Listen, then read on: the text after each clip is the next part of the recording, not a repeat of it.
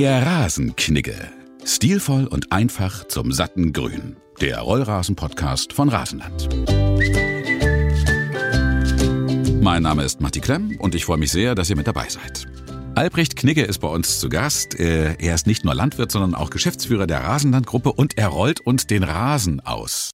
Ich freue mich ganz doll, Albrecht, dass du uns jetzt äh, in Folge 4 äh, nicht nur über äh, die Pflege des Rasens äh, aufklären wirst, sondern eigentlich auch nochmal ähm, über die Dinge, auf die man achten sollte, wenn man den Rasen kauft. Äh, euer Rasen ist ja, wenn ich das richtig verstanden habe, ein Naturprodukt, was aus unseren heimischen Gefilden kommt. Das heißt also, er ist hier gewachsen und ich als Laie würde sagen, wenn er bei euch wächst, dann wächst er auch bei mir. Richtig? Ist richtig. Es kommt der Rasen aus der äh, gleichen Region und das ist das A und O. Dazu kommt, dass wir als Rasenlandgruppe nach den Richtlinien des Deutschen Rollrasenverbandes produzieren, was wiederum bedeutet, dass wir keinerlei Armierung im, im äh, Rollrasen haben. Das heißt, der Rasen hält wirklich zusammen und lässt sich gut verlegen durch die Verwurzelung, äh, die feste Verwurzelung der Rasensohle in, äh, in sich. Während sag mal, manche Billigprodukte aus dem Ausland äh, Kunststoffnetze mit einbauen müssen, damit der Rasen überhaupt zusammenhält. Das ist dann, was man oft äh, bei äh, zweifelhaften Lieferanten im Internet findet. Also man sollte einfach gucken, dass der Betrieb äh, uns natürlich, wenn es ein Rasenlandbetrieb ist, von dem Sie äh, den Rasen beziehen. Aber wenn Sie auch eine andere Rasenschule wählen, achten Sie bitte darauf, dass er im Deutschen Rollrasenverband organisiert ist, denn dort ist sichergestellt, dass die Qualität auch passt. Ihr habt ja nicht erst gestern damit angefangen, sondern ihr guckt auf eine 30-jährige Firmengeschichte zurück. Äh, wie war das? Ihr habt äh, auf einmal äh, mit der Idee seid ihr aufgestanden, heute mache ich Rollrasen oder warst du das? War das dein Vater? Wie ging das los? In diesem Fall war es mein Vater, der äh, in Schweden in dem Fall gesehen hat, dass es dieses Produkt gibt und dass man es produzieren kann. Das war 1990. Ähm, wir haben dann auf einer Kleinfläche probehalber angefangen. Mein Vater zunächst mit sehr einfacher händischer Technik, die ich dann, äh, nachdem ich mit meinem Studium fertig war, übernommen habe und dann ab 96 wirklich selber hinten auf der Erntemaschine gestanden habe und jede einzelne Rasenrolle, die geschnitten wurde, mit der Hand auf eine Palette gestapelt habe. Äh, inzwischen sind wir ein bisschen weiter. Wir haben mehrere Standorte. Wir sind einer der größten Anbieter in Deutschland und äh, machen dies eben nicht an einem Standort, sondern von mehreren Standorten, die über Deutschland verteilt sind, sodass wir eben frische Ware äh, auf kurzen Wegen zum Kunden liefern können. Und das ist das, was eigentlich der Schlüssel war unseres Erfolges. Die lange Erfahrung, äh, die wir jetzt mitbringen können in der Produktion, sehr gute Mitarbeiter, über die wir sehr dankbar sind, weil sie wirklich einen tollen Job machen und morgens um vier da stehen und den Rasen beim Tau ernten, was ja auch Spaß macht, wie ich ja schon in der ersten Folge gesagt habe. Aber das ist einfach ein sehr nettes Team äh, und es sind nette Teams auf allen Betrieben ähm, und die Kunden sind auch mit ihren Fragen dort immer willkommen und gut aufgehoben.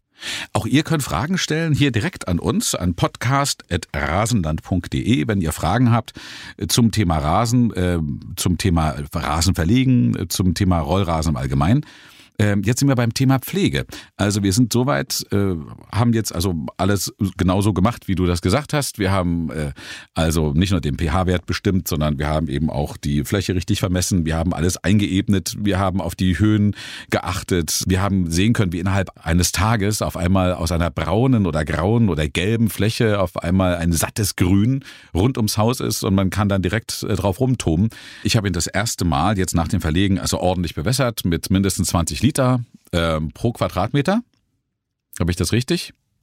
Das ist richtig. Ähm, man sollte ähm, darauf achten, dass man äh, quasi in der Anwuchsphase, das sind dann je nach Jahreszeit ähm, um die 10 10 Tage, äh, den Rasen immer feucht hält. Das spricht den Rasen und auch den Boden unten drunter. Deshalb sollte man einmal tief mit 20 Zentimeter nach dem Verlegen direkt durchwässern. Danach so viel beregnen, dass er immer feucht bleibt. Das heißt, auch an sonnigen Tagen also wir können ja auch Rasen wunderbar im Mai und Juni verlegen oder auch im Hochsommer verlegen. Ähm, sehen, dass wir ihn am besten auch mittags einmal beregnen. Denn wenn die Sonne drauf brennt und noch keine Wurzeln gebildet sind, die bilden sich hier erst in den ersten Tagen, kann die Rasensohle kein Wasser aus dem Unterboden ziehen, sondern muss von oben Wasser bekommen. Und das muss man sicherstellen. Wenn erstmal die Wurzeln da sind und der Rasen angewurzelt ist, dann wird man sehen, dass der Rasen das Reservoir des Bodens äh, nutzen kann und sich das Wasser aus dem Unterboden zieht, dann kann man die Beregnung reduzieren. Wenn der Rasen angewachsen ist und wenn man nach sieben Tagen das erste Mal den Rasen gemäht hat, dazu kommen wir gleich nochmal, auf das richtige Mähregime, dann kann man auch die Beregnung reduzieren, Schritt für Schritt. In der Endphase wird man ihn im Hochsommer zweimal pro Woche beregnen mit ca. 30 Litern, denn der Rasen muss lernen, dass er tief wurzeln muss. Wenn der Rasen immer kleine Mengen von oben bekommt an Wasser, wird er niemals tief wurzeln, weil er weiß, ich kriege ja das Wasser von oben. Genauso kann die Feuchtigkeit abreißen. Das heißt, man hat oben eine feuchte Schicht und danach hat man einen trockenen Staubboden. Das kann auch Sandböden, hier zum Beispiel im Berliner Raum, sehr schnell passieren. Deshalb ist es wichtig, dass man tief und durchgängig wässert, lieber zweimal die Woche als jeden Tag ein bisschen. Aha, ist ja wie bei der Erziehung eigentlich, ne? Also auch die Kinder müssen irgendwann selber Wurzeln schlagen. Wenn man immer alles macht, dann äh, wissen die nicht, wie das geht. Also Richtig. ist es eigentlich auch eine Erziehungsmaßnahme zum Rasen. Das muss man sich dann trauen wahrscheinlich. Deshalb auch. heißt es eben auch Rasenschule, äh, weil genau äh, das eben passiert mit solchen Pflanzen. Sie werden gewöhnt, man, man muss ihnen die Bedingungen zum jeweiligen Stadium äh, für sie schaffen, äh, sodass sie dann die optimalen Bedingungen jeweils haben. Man hat äh, natürlich in der Anwuchsphase ganz am Anfang muss man einfach die optimalen Bedingungen schaffen, muss alles von oben geben, was die Pflanze braucht. Und danach erzieht man sie äh, in der kurzen Zeit, äh, bis, zum, bis sie tief angewurzelt ist, äh, dass sie auch wirklich die Wurzeln nach unten bildet.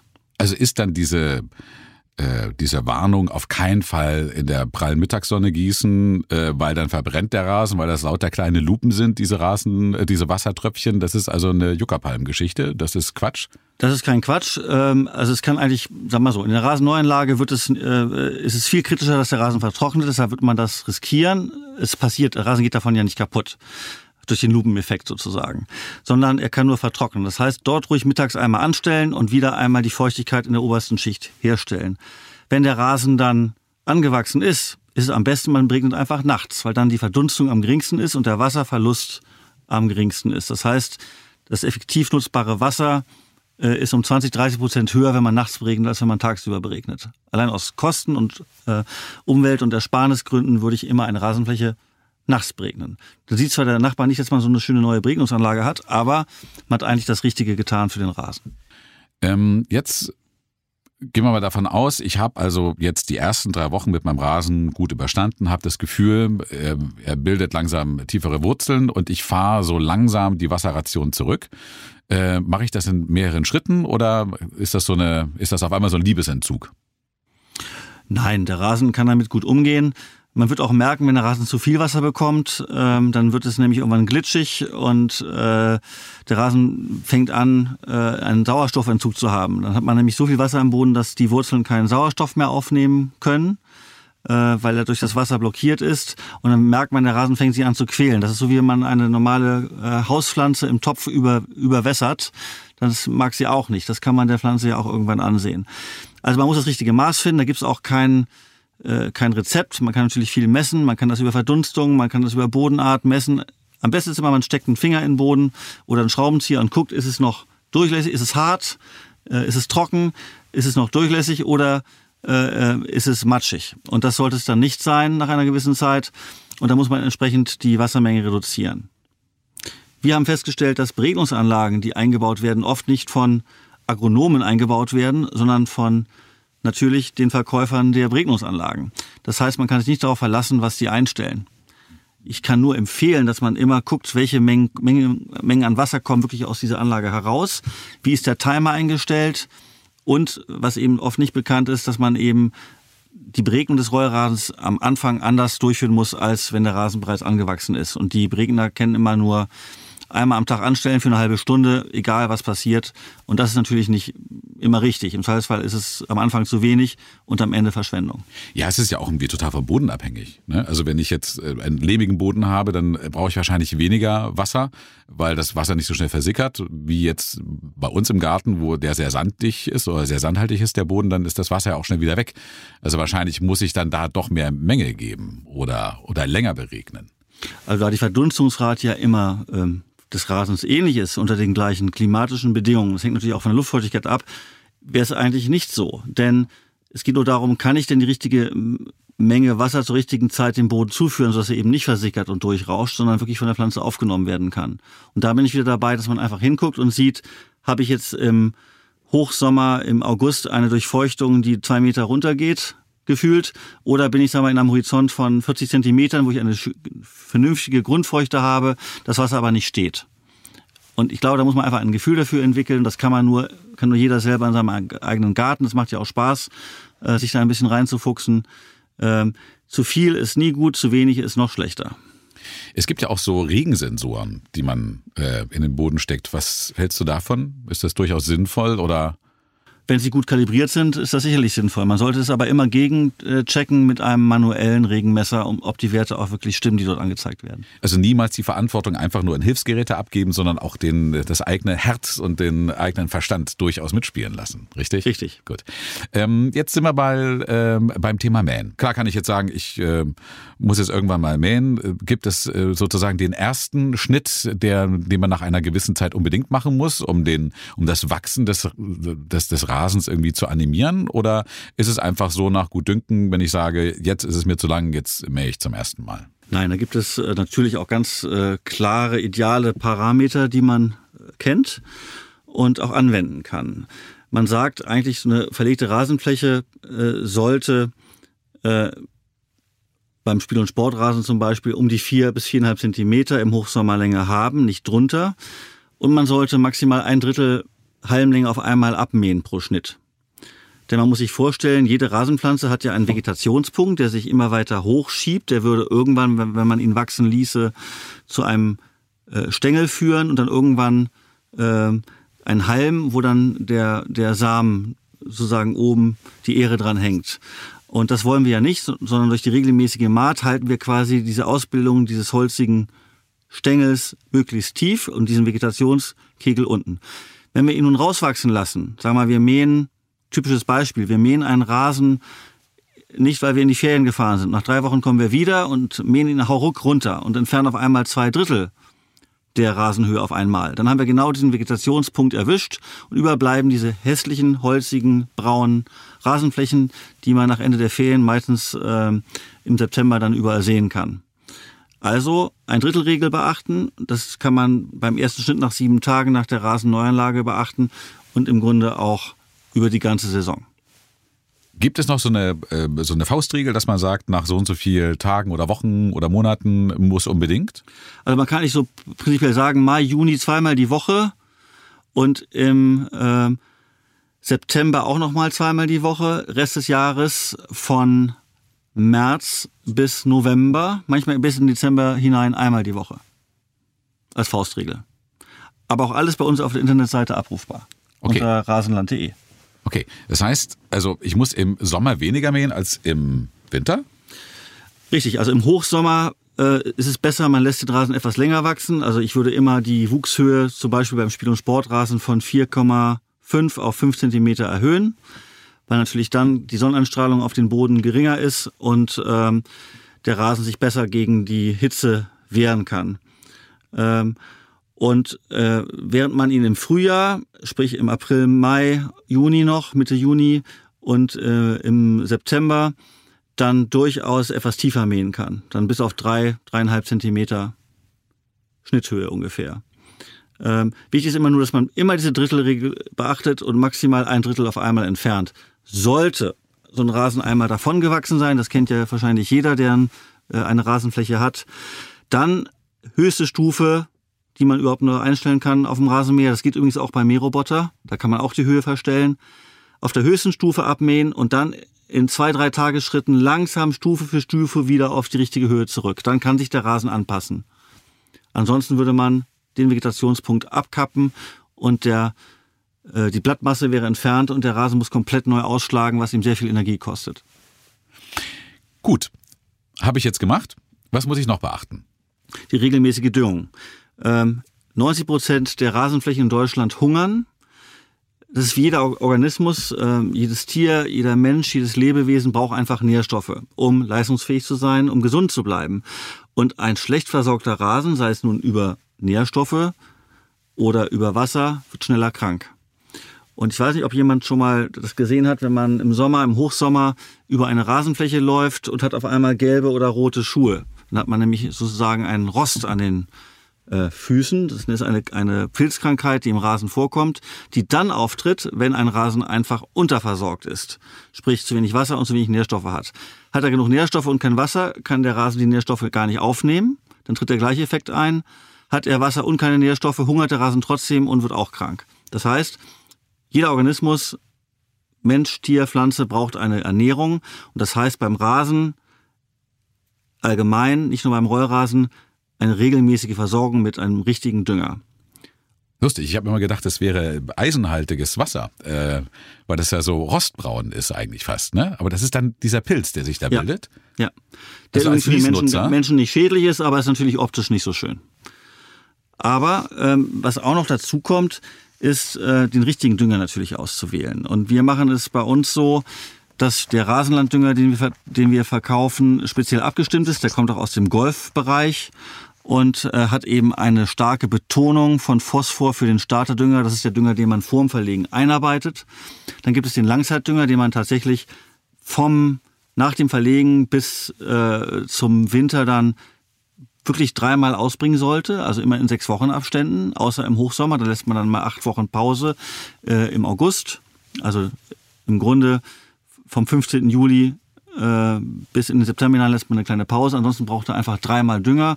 Und dann geht man mit einem Herbststrich-Winterdünger äh, äh, sozusagen nochmal rein, der Kali betont ist. Kali stärkt die Zellwände in der Pflanze. Jede Pflanze besteht ja aus vielen, vielen Zellen, die Zellwände haben. Man kennt das noch aus dem Biologieunterricht, Zytologie.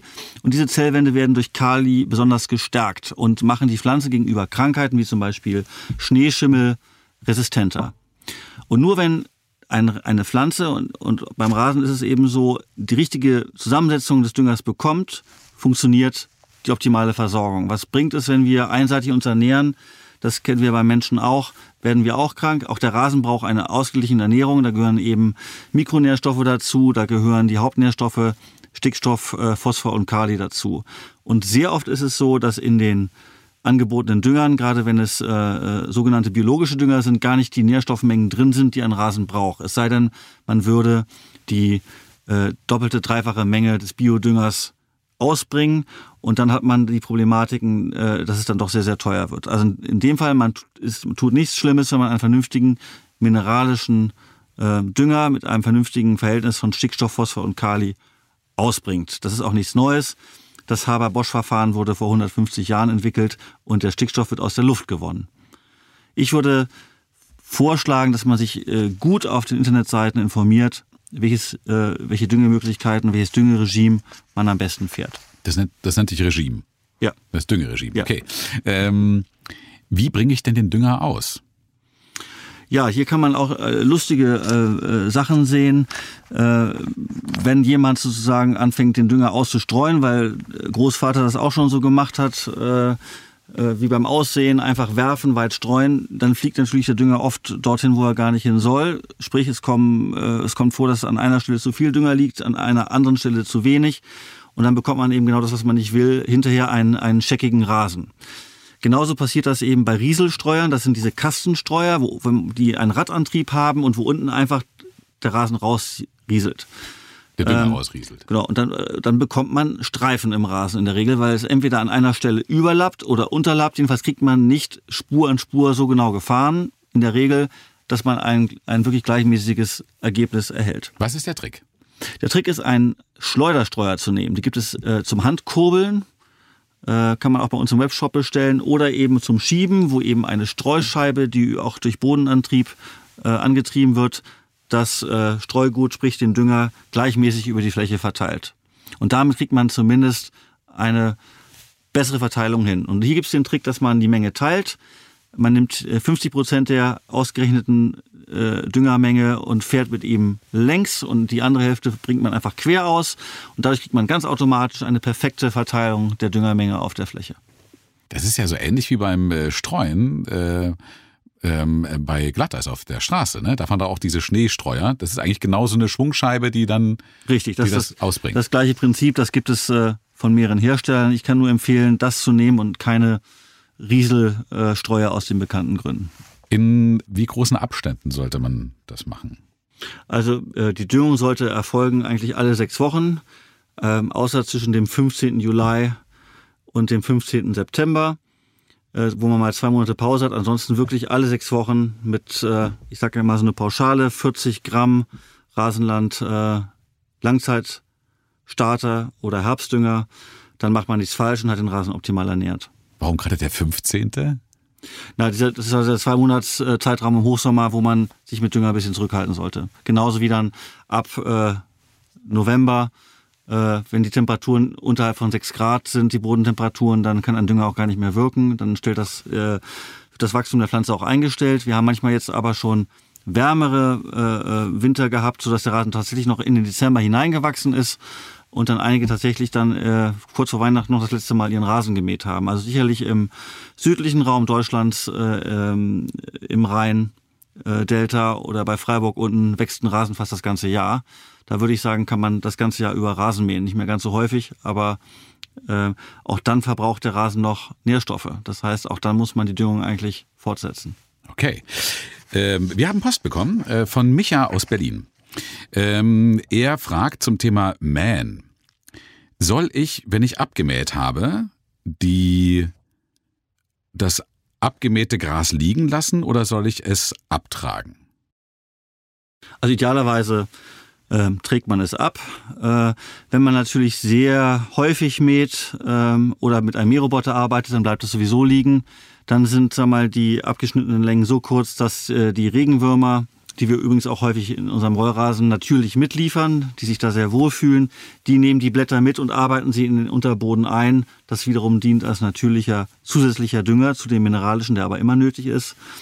Ähm, ansonsten, wenn man lange Schnittgut hat, sollte man es schon von der Fläche abfahren. Man kann es ja kompostieren und an anderer Stelle verwenden. Aber ansonsten baut sich eben sehr schnell ein, ein äh, Rasen für ein Filz auf aus altem Schnittgut was wiederum dann zu Krankheiten im Rasen führen kann, wenn es zu viel wird und eben die organische Umsetzung gerade auf Sandböden ähm, gering ist. Auf lehmigen Böden kann man es eher mal liegen lassen. Es ist also auch eine Mehr, das ist, heißt so, das ist ja, das verkompostiert sozusagen im, äh, auf dem Rasen und gibt dann dem Rasen wieder äh, neuen natürlichen Dung. Das stimmt also nicht. Das stimmt schon, aber es reicht nicht ganz aus. Ähm, wir wollen ja ähm, zusehen, dass der Rasen wirklich vital bleibt und äh, also ein Perpetuum mobile ist der Rasen nicht. Mit dem Mähroboter ist tatsächlich am besten, ich würde ihn auch immer empfehlen, äh, einen Mähroboter einzusetzen, wenn man die Möglichkeit hat, weil dann tatsächlich das Schnittgut auch liegen bleibt, weil er so oft drüber fährt und so kleine Mengen äh, abschneidet von den Blättern, dass diese auch sehr einfach sich kompostieren selbst äh, oben in der Rasennarbe. Das würde ich immer, immer so vorsehen. Wenn man allerdings den äh, Mähroboter wählt, auch den richtigen Rasentyp dazu. Äh, das wäre dann der Roborollrasen, den es bei rasenland.de auch zu kaufen gibt. Der ist genau abgestimmt auf die, äh, hat ein sehr besonders weiches Blatt und wird deshalb von so Mähroboter besonders schön geschnitten, dass man nicht immer diese äh, weißen Kanten hat. Er, neigt auch nicht so zur Verholzung wie anderer ähm, Rasen, den man so kaufen kann als Saatgut. Ähm, das ist wirklich ein, ein, Rasen, den man auch als Saatgut gar nicht so kaufen kann mit der Legerispe in der Zusammensetzung. Also da würde ich wirklich den Roborohrrasen auch äh, empfehlen. Okay.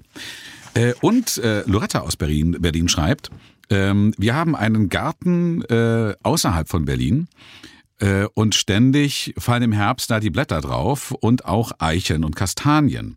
Nun kommen wir nicht regelmäßig dazu, immer alles abzutragen. Wie schädlich ist das für den Rasen und wie oft muss ich das abtragen?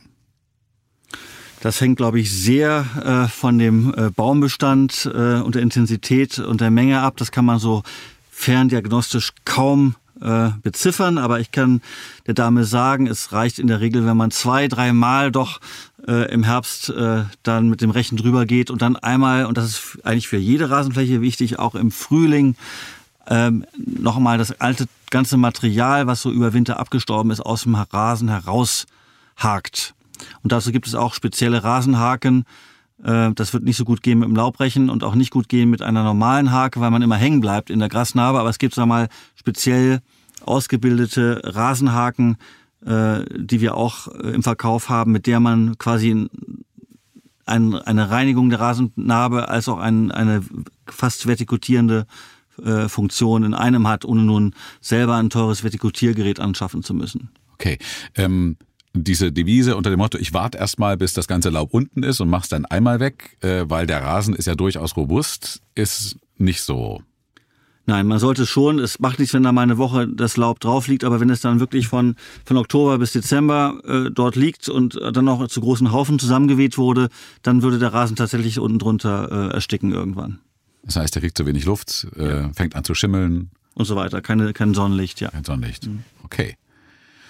Äh, Vertikutieren hat sich jetzt damit eigentlich schon erledigt, weil wenn ich jetzt mit so einer Hake das mache, dann lüfte ich ja dann quasi die Grasnarbe auch durch und ähm, müsste jetzt also nicht extra noch ein Vertikutiergerät. Nein, im Grunde ist so eine händische Variante äh, auch das Beste denn ähm, es wird viel zu viel vertikutiert. Ähm, man macht damit, es ist also auch keine Standardmaßnahme, mit einem motorisierten Vertikutierer über den Rasen zu fahren jedes Frühjahr oder noch schlimmer mehrmals im Jahr. Man macht dort immer mehr Schaden, als dass es nützt. Denn ein, ein gut gepflegter Rasen hat ja überhaupt keine Verfilzung, dass es äh, der Vertikutierung eigentlich bedürfte. Und man schafft dort Lücken, man, man quält eigentlich die Pflanze, indem man sie anschneidet und verletzt, bildet Eintrittspforten für Krankheiten. Besser, man macht das händisch, vorsichtig, hakt nur das raus, was rauszuhaken ist. Und ähm, ja, lässt äh, die motorisierten Vertikutierer lieber im, im Baumarkt stehen. Da stehen sie besser. Rasen, ein sehr komplexes Thema. Das, glaube ich, wahrscheinlich äh, in unserer Bevölkerung am meisten unterschätzteste Thema.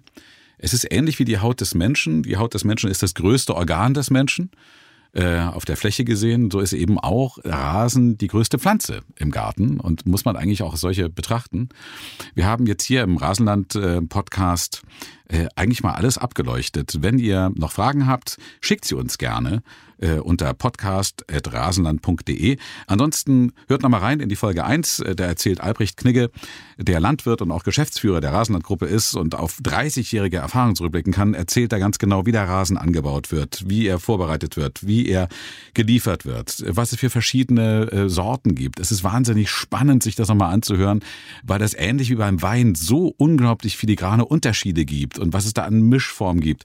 Also hört da nochmal rein. Ansonsten in Folge 2 nochmal sehr ans Herz zu legen, die Vorbereitung. Weil eine gute Vorbereitung, wenn ich das richtig verstanden habe, ersetzt so viel äh, Gestückel äh, und, ähm, und Provisorium, wenn dann der Rasen da ist, weil der Rasen muss schnell verlegt werden. Es ist eine, eine Pflanze und auch als solche sollte man sie behandeln. Äh, und dann eben auch vor allem die richtige Pflege. Ähm, Lieber Albrecht, vielen, vielen Dank. Das hat großen Spaß gemacht und ich bin ehrlich gesagt jetzt auf einmal ein Rasenfreund geworden. Ich habe ein schlechtes Gewissen, äh, was unseren Rasen und unserem Garten anbelangt, weil ich unserem Rasen die dritte Welt geboten habe. Ich, ja, viel, viel, vielen Dank, Martin. Mir hat das auch äh, großen Spaß gemacht. Und äh, das, die gute Nachricht ist, man kann äh, mit viel Liebe und vor allen Dingen gutem Einsatz an Nährstoffen auch in alten Rasen einigermaßen schnell wieder in, in einen guten Zustand versetzen. An dieser Stelle vielen Dank auch an Philipp Dreißig in der Redaktion, der sich das Ganze ausgedacht hat und auch an Micha Kube, der ein ganz tolles Licht und einen ganz tollen Ton gemacht hat. Und ähm, das war's erstmal von unserem Rasenland-Podcast. Rasen entwickelt sich weiter. Wir werden das im Auge behalten und äh, vielleicht geht's ja bald weiter.